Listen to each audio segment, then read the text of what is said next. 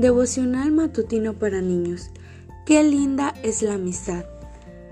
El versículo para memorizar lo encontramos en Génesis 2.18 y dice, Luego Dios el Señor dijo, no es bueno que el hombre esté solo.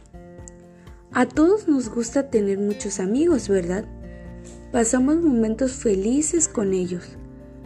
Al jugar con otros niños se nos hace divertido el momento y casi siempre el tiempo pasa muy rápido. La amistad nos permite aprender, disfrutar y compartir con los demás. El día de hoy hablaremos de los rinocerontes. Estos animales son muy famosos por su gran tamaño y su fuerza.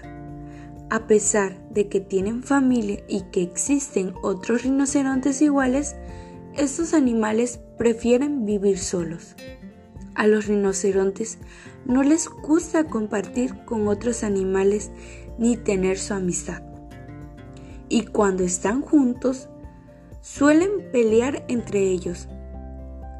Pero tú y yo somos diferentes a los rinocerontes, porque cuando Dios nos creó, puso en nuestro corazón el deseo de amar y ser felices junto a otras personas.